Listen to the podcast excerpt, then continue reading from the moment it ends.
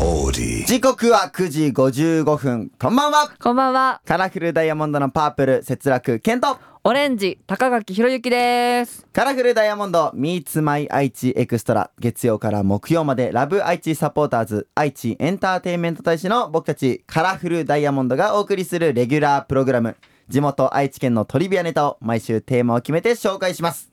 学校では絶対に教えてくれない愛知県のマニアックな歴史を紹介する Meets My 愛知エクストラ今週のテーマは名古屋市南区道徳にある道徳観音さんです昨日はね、あの、うん道徳っていう地名の由来の紹介でちょっと終わっちゃったんだけど、うんその道徳観音さんってね、どういう感じのやつなの？うん、あのねこんなこと言うと怒られるかもしれないんだけど、うん道徳観音さんは存在しませんあ、ししないの？そしないんですかう？しないんですえ、じゃあちょっと今日からこのあと3日間何話すの？あのねちょっと言葉足んなかったんだけどはい。昔はあったんだけど今は存在しませんあ、そうなんだ。そう1925年に尾張藩徳川家のものだった道徳の土地を名古屋桟橋倉庫っていう会社が買い取って、うんその会社が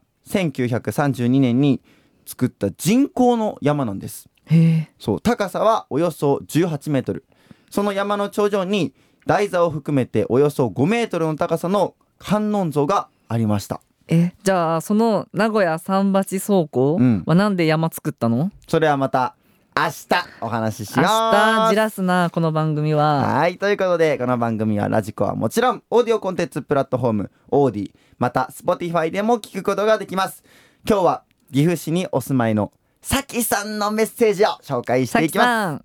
カラフルダイヤモンド Meets My 愛知エクストラ今日もカラフルダイヤモンドのアマキュンを聞きながらお別れですカラフルダイヤモンドオレンジ高垣ひろゆきとパープル節楽健でしたバイバイバイみんなここまで来てくれてありがとうありがとうございますオーディスポティファイ限定トークです今日やるのは、うん高垣ひろゆきと節楽健ですはいお願いしまおす願いいたします。えー今日紹介するメッセージはうん。岐阜市にお住まいのさきさんさあ、あきさん。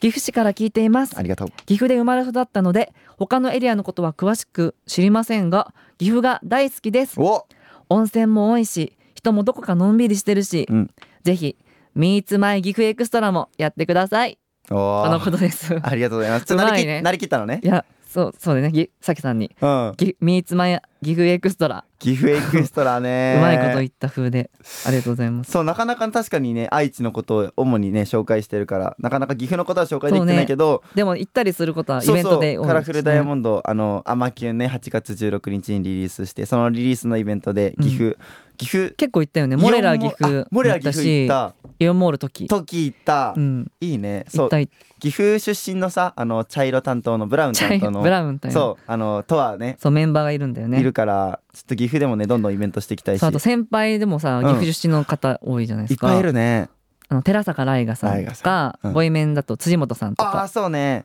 だね今は、うんだからなんかその先輩がさ、うん生まれ育った場所ってやっぱさなんだろうあのあの人物が育ったってことはすごい町なのかなみたいな、まあ確かにね思うすごい思うからそうあのねちょうどこのスタッフさんもね、うんその百貨店とかの行ってもあの人がねすごいね